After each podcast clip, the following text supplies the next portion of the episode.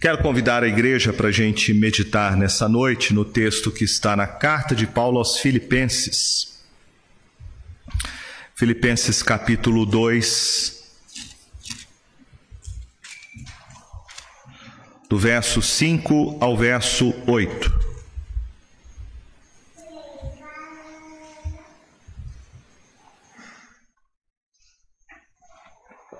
Quero meditar apenas uma parte do contexto dessa passagem, né, que é chamado o termo técnico aí exegético, a perícope da passagem, que é onde ela começa e termina, mas eu não vou lê-la toda. Apenas o, os versos dos versos 5 ao verso 8. E eu quero meditar com você nessa noite sobre as reflexões que podemos fazer acerca do advento. Como já foi falado, esses domingos de dezembro são não todas as tradições, mas algumas uh, igrejas têm a tradição de celebrar o que é chamado de advento do Natal. E o advento é uma preparação é para a celebração do dia 25. É uma tradição cristã Evidente que provavelmente Jesus não tenha nascido em dezembro, isso é quase um consenso histórico, mas se convencionou-se celebrar o Natal. Você não vai ver celebração de Natal na Bíblia. Os cristãos não celebravam o Natal. Isso é uma um costume, uma tradição mais tardia, mas você não vê isso não há registro né, em Atos dos Apóstolos. O que o cristão celebra é a ceia do Senhor. E a ceia do Senhor é a substituição da celebração da Páscoa judaica do Antigo Testamento. Mas se convencionou-se na tradição cristã, eu não vejo nenhum problema nisso, de celebrarmos o Natal. Porém, precisamos celebrar com a razão certa, a motivação correta. Então, quero meditar com os irmãos sobre isso, as reflexões sobre o advento, de maneira especial nessa noite sobre a sua humildade. Filipenses 2, do verso 5 ao verso 8. A palavra de Deus diz assim: Tende em vós o mesmo sentimento que houve também em Cristo Jesus Pois ele, subsistindo em forma de Deus, não julgou como usurpação o ser igual a Deus. Antes, a si mesmo se esvaziou, assumindo a forma de servo, tornando-se em semelhança de homens e reconhecido em figura humana. A si mesmo se humilhou, tornando-se obediente até a morte e morte de cruz. Esse texto ele é considerado por muitos como um clássico da cristologia. William Barclay diz que esta é a passagem mais importante, é o texto mais emocionante que Paulo tenha escrito sobre o Senhor Jesus. Nesse texto nós temos uma reflexão muito profunda, muito profunda sobre a natureza de Cristo Jesus e a necessidade da sua encarnação para ser o nosso Salvador. O contexto desta passagem, ele nos mostra que Paulo está tratando de um problema um problema prático que estava acontecendo na igreja, que era a falta de unidade. Havia conflitos entre aqueles irmãos. E Paulo vai expor o seu pensamento teológico mais profundo sobre a pessoa de Cristo, com o propósito de resolver um problema de desunião dentro da igreja. Isto nos ensina que resolver problemas significa termos um entendimento teológico. Às vezes nós desconectamos teologia de prática. Mas é a teologia que determina a nossa ética. A doutrina bíblica, ela é o fundamento. Ela deve ser a base sobre a qual nós possamos tratar dos nossos problemas de relacionamento. A igreja precisa pensar teologicamente. Nessa mesma linha de pensamento, William Barclay comentando, ele diz: em Paulo, sempre se unem teologia à ação. Para ele, todo sistema de pensamento deve necessariamente converter-se num caminho de vida. Em muitos aspectos, esta passagem é uma das, daquelas que tem o maior alcance teológico do Novo Testamento, mas toda a sua intenção está em persuadir e impulsionar os filipenses a viverem uma vida livre de toda forma de desunião, desarmonia e ambição pessoal. Paulo corrige os problemas que a igreja estava vivendo, não apenas oferecendo conceitos doutrinários, mas mostrando-lhes o exemplo de Jesus Cristo. Por isso ele diz no verso 5: Tende em vós o mesmo sentimento que houve também em Cristo Jesus. Qual é o melhor remédio para curar os males de uma igreja? Qual é a melhor maneira de nós tratarmos os problemas de desunião entre nós? Segundo Paulo, o melhor remédio para curar os males da igreja é a igreja olhar para Jesus. É a igreja seguir os passos de Cristo. A igreja imitar o seu exemplo. A igreja de Filipos estava sendo atacada por inimigos externos e internos. E para corrigir todos esses males, a igreja deveria olhar somente para Cristo Jesus. Em 1 Pedro capítulo 2, verso 21, Pedro diz: Porquanto para isto mesmo foste chamados, Pois que também Cristo sofreu em vosso lugar, deixando-vos exemplo para seguirdes os seus passos. Cristo é o exemplo. Agora, como devemos imitar a Cristo? Como andar nos seus passos? Não imitamos Cristo no que diz respeito à sua divindade mas podemos imitá-lo na sua humanidade. Existem características da divindade de Cristo que jamais elas podem ser exemplo para cada um de nós. Não podemos imitar o Senhor Jesus nos seus atos redentivos eu e você não podemos sofrer vicariamente pelo pecado dos outros como Cristo sofreu. Mas nós podemos imitar o Senhor Jesus naquilo que serviu como base para levá-lo a fazer o que ele fez. A atitude que Cristo teve ao vir a este mundo para dar a sua vida por nós, essa atitude deve nortear a nossa vida. A sua autorrenúncia deve estar presente na vida de cada discípulo, pois ele mesmo chamou os seus discípulos para isso. Ele disse: Quem quiser vir após mim, negue-se a si mesmo Tome sobre si a cruz e siga-me.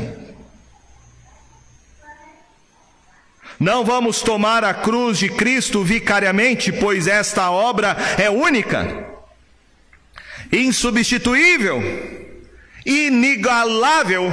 Nenhum homem pode morrer pelos pecados do outro. Somente Cristo fez isso.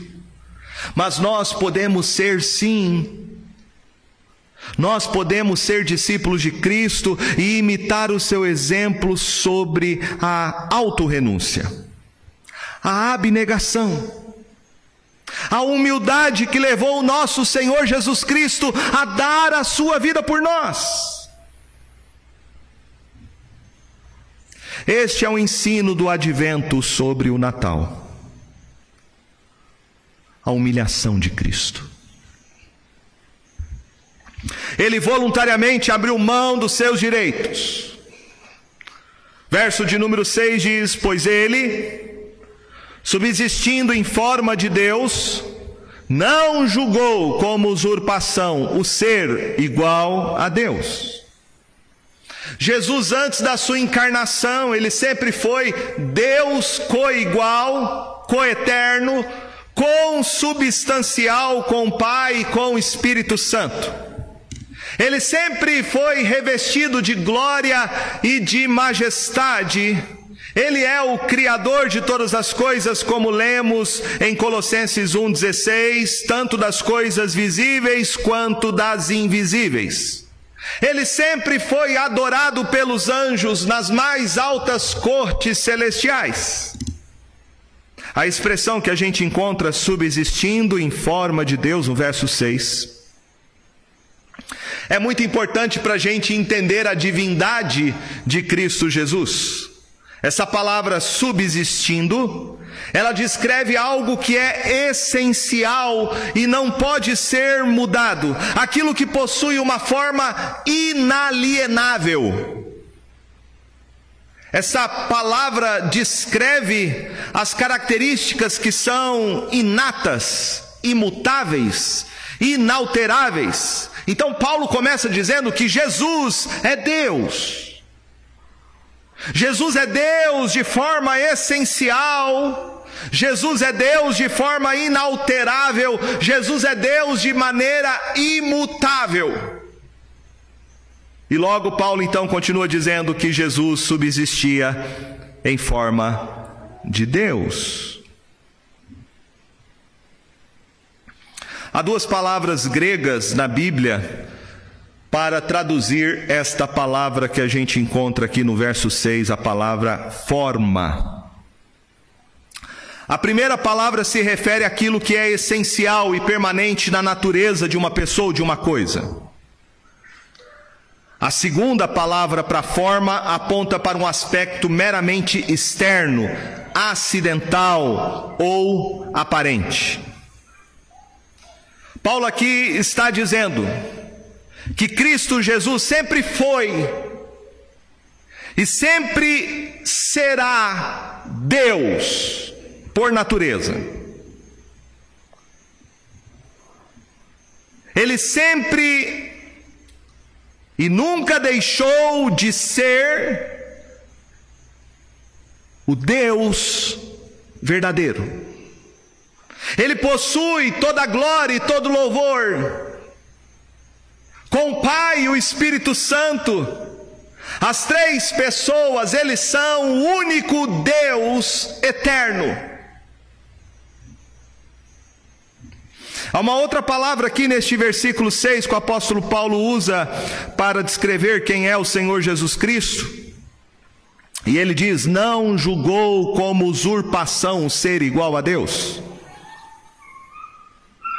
Ou seja, ele não considerou a sua igualdade com Deus, Pai, como alguma coisa em que ele se agarrou aos privilégios da sua igualdade com Deus, antes abriu mão da posição que ele tinha com o Pai na eternidade por amor aos homens. F.F. Bruce comentando esse texto, ele diz: não existe a questão de Cristo tentar arrebatar ou apoderar-se da igualdade com Deus, ele é igual a Deus. Porque o fato dele ser igual a Deus não é usurpação. Cristo é Deus em sua natureza. Tampouco existe a questão de Cristo tentar reter essa igualdade pela força. A questão fundamental é antes que Cristo não usou sua igualdade com Deus como desculpa para autoafirmação ou autopromoção, ao contrário, ele a usou como ocasião para renunciar todas as vantagens ou privilégios que a divindade lhe proporcionava como oportunidade para autoempobrecimento e autossacrifício sem reservas. Meus irmãos, isso é muito profundo. Em outras palavras, Jesus não pensou em si mesmo, ele pensou nos outros. Ele abriu mão da sua posição em que ele estava com o Pai na glória, não da sua natureza divina. Ele desceu das alturas e ele usou seus privilégios para abençoar os outros. Isso é grandioso. Pare para pensar nisso. O Rei da Glória. Por meio dele todas as coisas foram feitas e criadas. O Deus eterno. Ele abriu mão do privilégio que ele tinha com o Pai e o Espírito Santo para vir a este mundo. Ele não perdeu em nenhum momento a sua natureza divina na sua encarnação. Ele não deixou de ser Deus quando veio a este mundo. Mas ele abriu mão dos privilégios que ele tinha com o Pai na eternidade. Você faz ideia do que é isso? Você renunciar toda a glória, toda a riqueza, todas as bênçãos, todo louvor angelical, e você abrir mão disso tudo para vir a este mundo para morrer no lugar de pecadores indignos. Certa vez perguntaram para um repórter qual o segredo de um sucesso. E ele respondeu: o segredo de um sucesso é você descobrir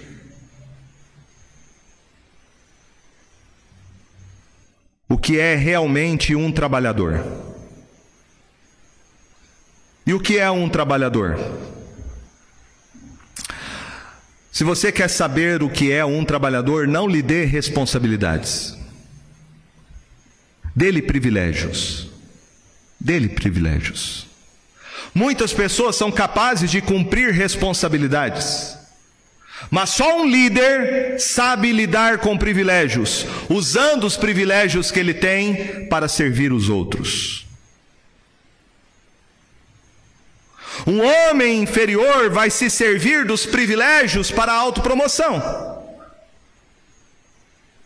Nós vemos isso, por exemplo, no meio político.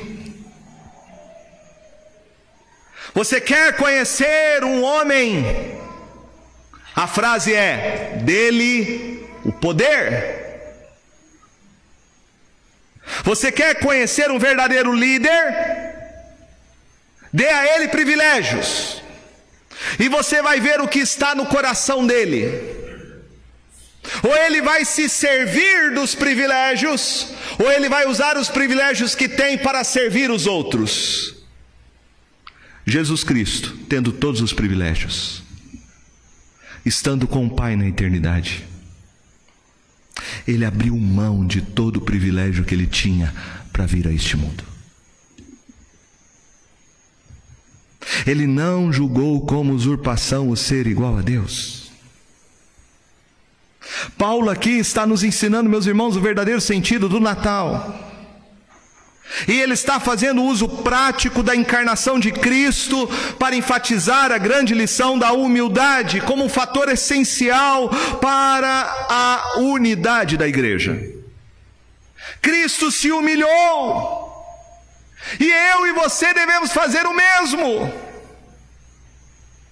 Esse é o grande problema do ser humano, seu eu, seu ego. Nós queremos a atenção, nós queremos que as pessoas nos sirvam, nós queremos ser o centro de todas as coisas. O nosso eu, o nosso ego.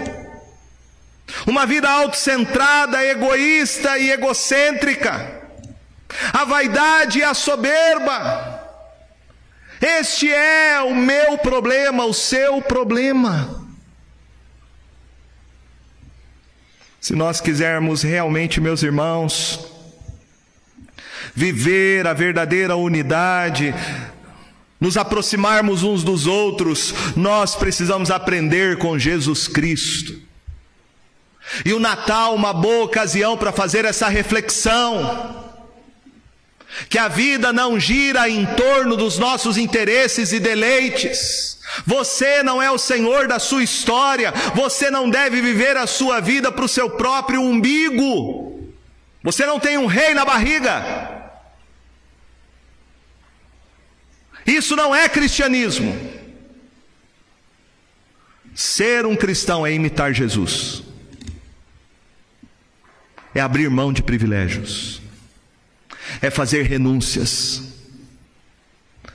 é tomar decisões e fazer escolhas para o bem do outro, para a glória de Deus. A segunda coisa que nós aprendemos no advento do Natal é que o Natal deve fazer a gente refletir sobre o esvaziamento de Cristo Jesus.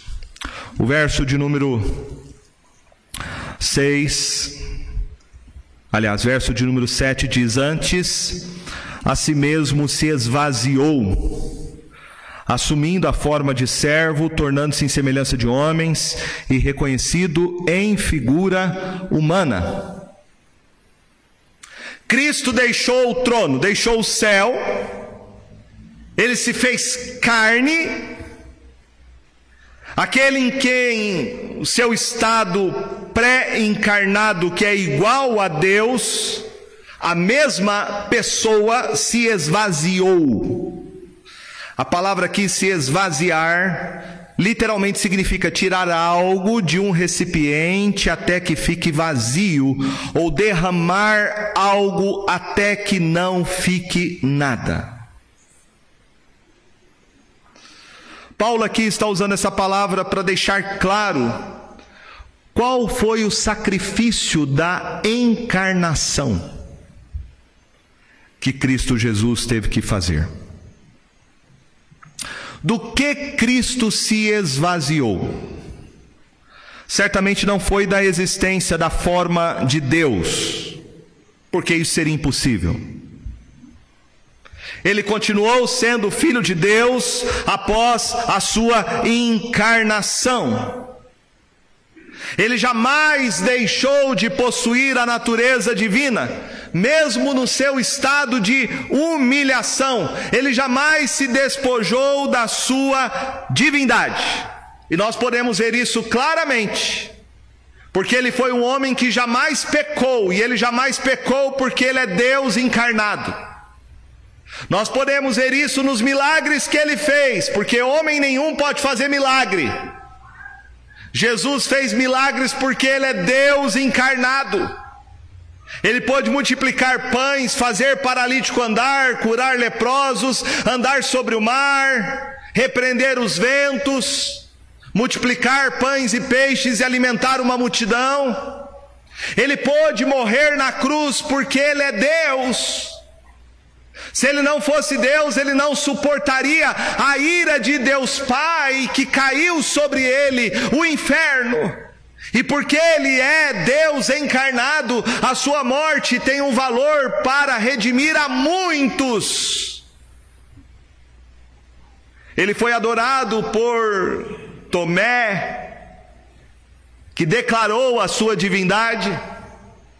Ele foi adorado pelos anjos no seu nascimento, declarando a sua divindade.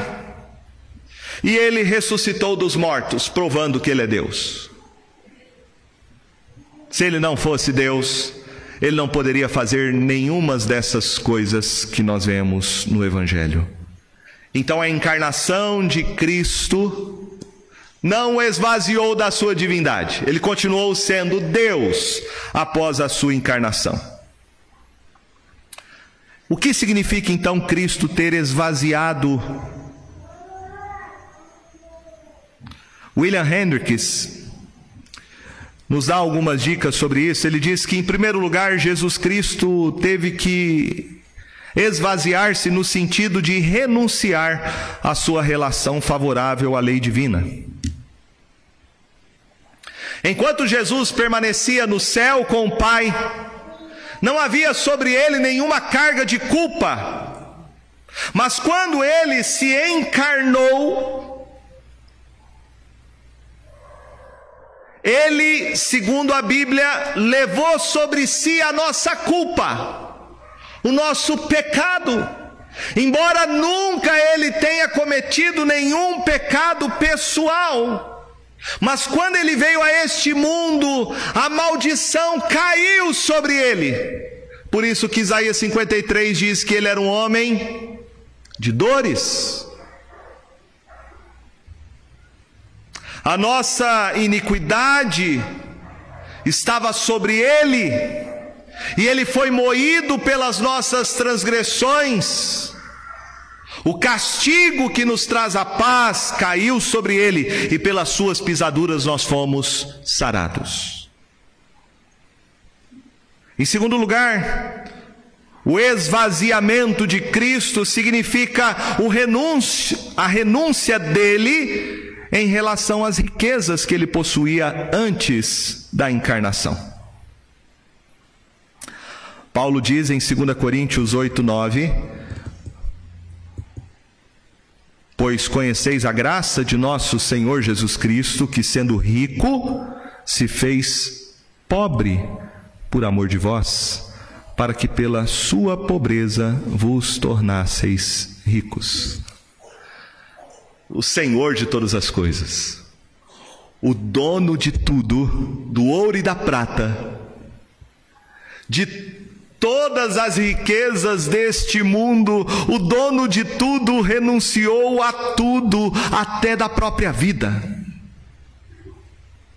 Tão pobre ele se tornou, que ele teve que ter um lugar emprestado para ele nascer uma casa para ele pernoitar, um barco para ele pregar, um animal para ele cavalgar, uma sala para ele se reunir e um túmulo para ser sepultado. Sendo rico, se fez pobre. Em terceiro lugar, o esvaziamento de Cristo Jesus diz respeito à sua renúncia da glória celestial. João 17, 5 diz que ele tinha glória com o Pai antes que houvesse mundo. Mas ele voluntariamente deixou a companhia dos anjos e veio para ser cuspido e torturado pelos homens. Ele que era adorado pelos serafins, como diz em Isaías capítulo 6, que os anjos não conseguiam contemplar a sua glória, porque ele estava sentado diante do trono de Deus Pai, ele mesmo se tornou um homem desprezado entre todos os homens, maldito entre todos. Em quarto lugar e último, ele renunciou, ele esvaziou-se do livre exercício da sua autoridade. Ele veio para obedecer. O legislador, aquele que promulgou a lei junto com o Pai e deu ao seu povo, o legislador de tudo veio para obedecer a própria lei. Jesus disse em João 5,30: Eu não procuro a minha própria vontade, e sim a daquele que me enviou. É dessas coisas que Jesus se esvaziou. Esvaziar significa renunciar. tornar-se pequeno. Jesus abriu mão do que ele tinha. E diz o texto que ele se esvaziou, assumindo a forma de servo. A forma de servo. Ele abriu mão dos seus direitos, ele esvaziou-se porque ele veio servir.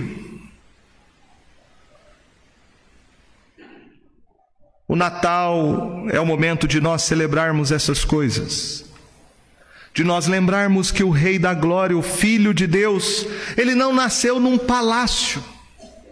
Ele nem nasceu na capital, que era Jerusalém, mas ele nasceu numa cidadezinha insignificante do interior, Belém, a menor entre todas, a cidade mais desprezada. Jesus Cristo nasceu do jeito que nasceu, porque ele veio desde o seu nascimento demonstrar isso. Ele não veio para ser servido, ele veio para servir e dar sua vida em resgate por muitos. Veja que Jesus Cristo ele não pensou nas pessoas de maneira abstrata. Muita gente que pensa assim. É fácil você querer demonstrar virtudes pela internet escrever lá um textão. Muito fácil. Falar até papagaio fala. Jesus Cristo não. Ele demonstrou isso na prática. Ele veio servir. E aqui nós encontramos de novo a palavra forma. Veja só, o verso 7 diz: Antes a si mesmo se esvaziou, assumindo a forma de servo. Jesus não fingiu ser um servo, um escravo. A palavra aqui significa escravo. Ele não foi um ator que estava desempenhando um papel. Não, ele de fato foi servo. A única pessoa que tinha todos os direitos de renunciar a tudo. A única pessoa que tinha razão para fazer valer os seus direitos, abriu mão de todas as coisas.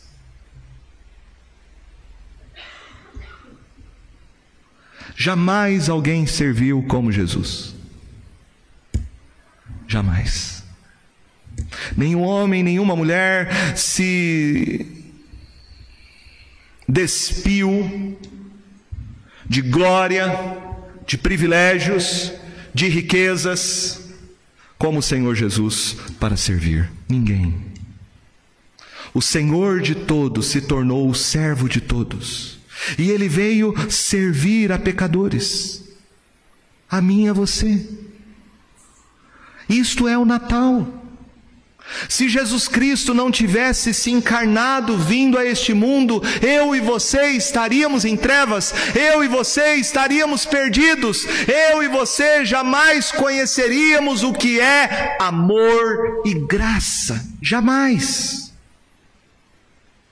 Amor e graça são revelados no fato de que Cristo veio servir.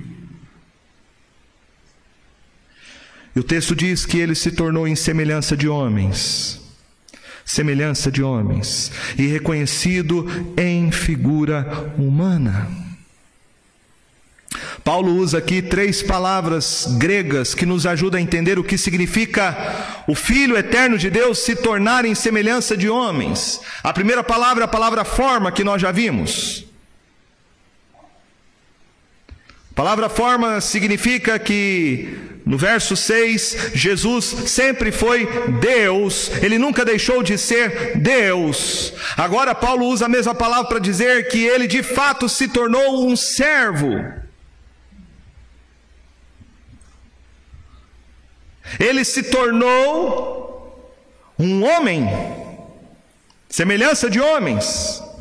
E essa segunda palavra, ela se refere à natureza humana que Jesus passou a possuir após a sua encarnação. Aquilo que os docéticos Diziam que Jesus Cristo era apenas um fantasma, uma representação e não um homem de carne e osso. Nós devemos rejeitar. Jesus Cristo se tornou de fato um homem. Maria gerou no ventre dela uma criança. Ela gerou a natureza divina. E naquele momento houve uma união misteriosa. No momento em que Maria foi visitada pelo anjo Gabriel, o Espírito Santo de Deus concebeu no ventre dela e fez a união da natureza divina com a natureza humana. Esse é o grande mistério. O mistério da encarnação do Verbo de Deus. Jesus nunca teve, antes da sua encarnação, a natureza humana. Ele só possuía antes da sua encarnação a natureza divina juntamente com o Pai. Mas no momento em que ele se encarnou, a natureza divina se uniu, não se misturou, se uniu à natureza humana e permaneceram ambas as naturezas intactas numa mesma pessoa. Uma mesma pessoa. Esse é um mistério. Ele se tornou homem, mas um homem não como eu e você, porque eu e você somos pecadores. Eu e você temos uma natureza inclinada a transgredir a lei de Deus. Jesus Cristo se tornou o melhor ser humano da terra. Um homem que nunca pecou. Um homem que nunca transgrediu a lei um perfeito Adão. Aquilo que o primeiro não conseguiu fazer, o segundo fez. Prestou uma obediência absoluta a toda lei de Deus. A terceira palavra que Paulo usa para descrever a natureza humana de Cristo é a palavra aí figura que ele usa, figura humana. Paulo aqui está dizendo que Jesus não apenas era um homem internamente em seus sentimentos e emoções, não apenas um homem externamente em seu aspecto físico, mas também ele é um homem no sentido de que ele suportou tudo que nós suportamos neste mundo. É por isso que Cristo Jesus tornou-se o nosso sumo sacerdote. Diz Hebreus que ele, por ter experimentado todas as fraquezas que eu e você experimentamos, ele pode se compadecer de mim, de você. Porque isso é um fato, só pode alguém dizer: olha, eu sei o que você está passando, eu sei o que é perder uma pessoa, eu sei o que é ter essa doença. Eu sei o que é perder tudo, porque eu já perdi. Você jamais vai conseguir se colocar no lugar do outro, na dor do outro, se você nunca experimentou isso. Jesus Cristo pode se compadecer das minhas fraquezas e das suas fraquezas, porque ele foi tentado em todas as coisas, mas nunca, nunca ele pecou. Nunca ele cedeu à tentação.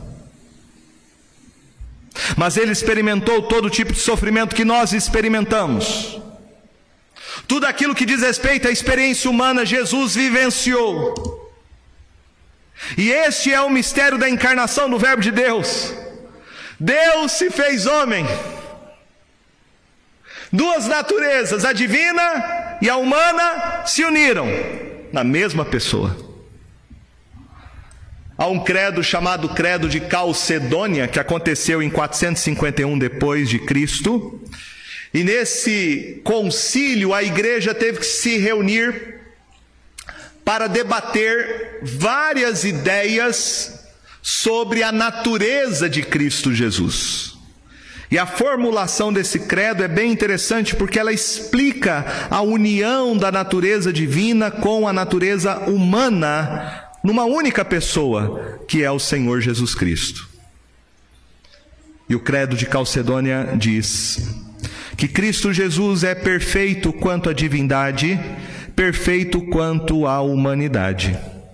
Verdadeiro Deus e verdadeiro homem, constando de alma racional e de corpo, consubstancial segundo a divindade e consubstancial a nós segundo a humanidade.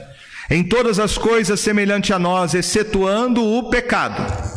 Em Cristo Jesus há duas naturezas inconfundíveis e imutáveis, inseparáveis e indivisíveis. A distinção da natureza de modo algum é anulada pela união, mas pelo contrário, as propriedades de cada natureza permanecem intactas, concorrendo para formar uma só pessoa e subsistência, não dividido ou separado em duas pessoas, mas um só e mesmo Filho unigênito, Deus Verbo, Jesus Cristo, Senhor. Então, quando houve a união da natureza divina com a natureza humana, a natureza divina não comunicou propriedades à natureza humana, e nem a natureza humana comunicou suas propriedades à natureza divina. Se a natureza divina tivesse comunicado propriedades que são dela para a natureza humana, nós teríamos uma natureza humana divinizada. Se a natureza humana tivesse comunicado propriedades que são dela para a natureza divina, nós teremos uma natureza divina humanizada. E isso não houve. A união das duas naturezas continuaram sendo intactas e preservadas, mas unidas, não misturadas ou confundidas, numa única pessoa, Jesus Cristo, o Verbo de Deus encarnado. Qual o propósito disso? Qual o propósito da encarnação do Verbo de Deus? Por que, que a segunda pessoa da Trindade veio a este mundo? Por que celebramos o Natal? Porque diz Paulo que ele veio fazer uma obra que ninguém podia fazer. Ninguém podia fazer o que somente Jesus Cristo fez. Veja o que ele diz no verso 8: A si mesmo se humilhou, tornando-se obediente até a morte e morte de cruz.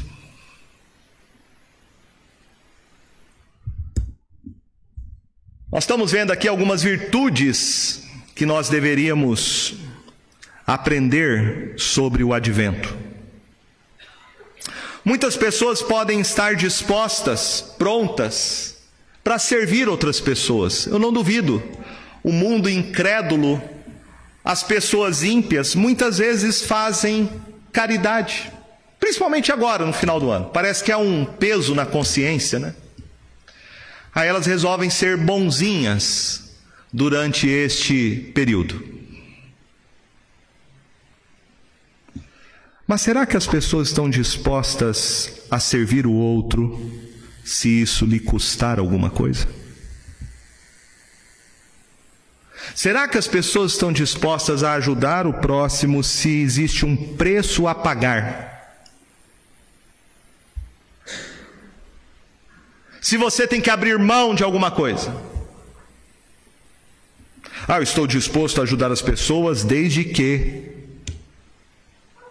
não seja tal dia, não seja tal horário, desde que não atrapalhe minha rotina, minha agenda, desde que não me tire do meu conforto então você não está disposto a ajudar o próximo. Não está. Jesus Cristo serviu como ninguém serviu. Ele serviu sacrificialmente. Ele foi obediente até a morte e morte de cruz. Cristo se esvaziou e se humilhou quando ele se fez homem depois ele desceu mais um degrau nessa escalada da humilhação, quando ele se fez servo. Depois ele desceu mais um pouco nas profundezas da humilhação, quando ele suportou a morte, morte de cruz. Morte de cruz. O seu sacrifício foi a sua maldição. E esta maldição da cruz é o símbolo mais glorioso do cristianismo. A cruz. A cruz de Cristo é a ênfase que a Bíblia nos dá sobre a sua morte e o propósito pelo qual ele veio a este mundo. Quando foi dito para José que Maria estava grávida do Espírito Santo, foi dito que o nome dele seria Jesus, porque ele viria para salvar o seu povo dos pecados dele. Tudo que a Bíblia fala, fala sobre o propósito de Jesus Cristo ter vindo a este mundo, fala sobre a cruz. E a morte de cruz tinha três características. Primeiro, uma morte dolorosa. Era a pena de morte aplicada apenas aos escravos e delinquentes. Havia um ditado popular que dizia que uma pessoa crucificada morria mil mortes. Sofrimento intenso. Pregado numa cruz, você ia morrendo lentamente, com cãibras, asfixia, com dores terríveis.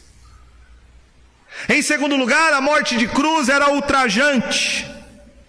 A pessoa era humilhada, açoitada, ultrajada, cuspida. Depois ela mesma tinha que carregar a cruz do seu próprio escarno diante da multidão até o lugar da execução.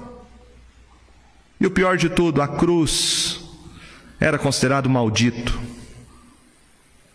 Uma pessoa dependurada na cruz recebia a maldição de Deus.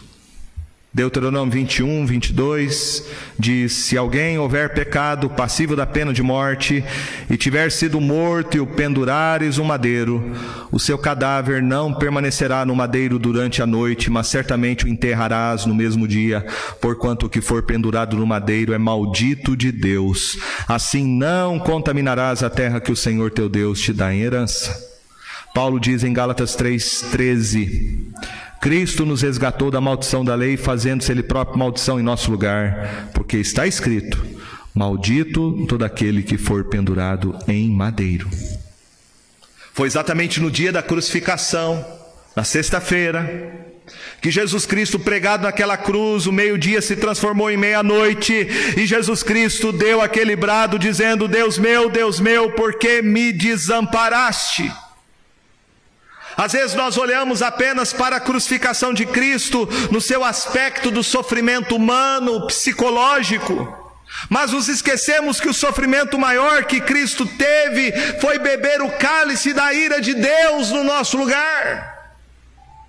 Ele experimentou naquela cruz o inferno, ele não desceu para o inferno como alguns defendem entre a crucificação e a ressurreição, não! Ele experimentou o inferno na cruz. Na cruz foi o seu inferno. Ali ele bebeu a ira de Deus no meu e no seu lugar. Ali ele recebeu o castigo no meu e no seu lugar. Ali ele derramou seu sangue. A Bíblia diz que sem sangue não há remissão de pecados. É por isso que o Verbo de Deus veio ao mundo. Esta é a razão do Natal, entenda isso: Natal não é confraternização com família. Embora seja legal reunir a família, não sou contra isso.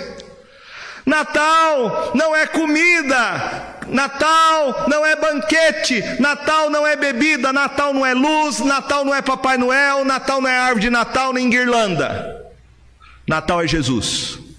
E se o seu Natal não tiver Jesus, seu Natal, embora pode ser com uma mesa muito bonita, com tudo decorado, com luzes, com pompas, mas será o Natal mais pobre da face da terra. Porque sem Jesus não existe Natal. O Natal tem que ser Cristo. Se Cristo não for o seu Natal, se for Papai Noel, você não vai celebrar o verdadeiro Natal. E o diabo quer exatamente tentar você para isso, distrair você com isso. Natal é Cristo. Não há Natal sem Jesus. Natal é a gente lembrar que Jesus Cristo veio a este mundo, o Verbo se fez carne. E se ele não tivesse feito isso, eu e você estaríamos perdidos.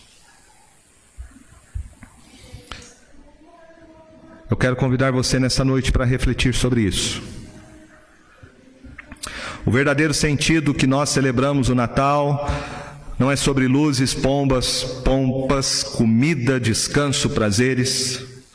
O Natal deve fazer a gente parar para pensar que o Deus eterno veio a este mundo até as últimas consequências por amor a mim e a você. Se as pessoas realmente compreendessem o que foi o Natal, o significado da encarnação do Verbo de Deus, elas não viveriam mais do jeito que elas vivem. E este é o ponto de Paulo. Quando você consegue responder a seguinte pergunta: quem é Jesus para você? A sua perspectiva muda, as suas atitudes mudam, os seus relacionamentos são transformados. É isso que ele diz no verso 3 e 4. Nada façais por partidarismo ou vanglória, mas por humildade, considerando cada um os outros superiores a si mesmo. Não tenha cada um em vista o que é propriamente seu, senão também cada qual que é dos outros. Tende em vós o mesmo sentimento que houve também em Cristo Jesus. Cristo Jesus tem que ser a nossa motivação. E a nossa motivação todos os dias o seu exemplo, a sua força, a sua direção. Ele tem que ser o seu Senhor, o seu Salvador. Eu e você temos que viver em Cristo, por Cristo e para Cristo. Quando a nossa vida for cristocêntrica, os nossos relacionamentos serão transformados nós nos aproximaremos uns dos outros e não cavaremos abismos em nossos relacionamentos. Nós vamos aprender o que é o que é abrir mão, o que é renunciar, o que significa se humilhar, servir e amar o outro. É quando nós temos Cristo Jesus. Cristo Jesus governando a nossa mente, as nossas emoções, sendo o Senhor da nossa vontade. Que assim seja. Que o nosso advento seja essa preparação, essa reflexão profunda do que Deus fez ao vir a este mundo para ser o nosso Salvador. Amém?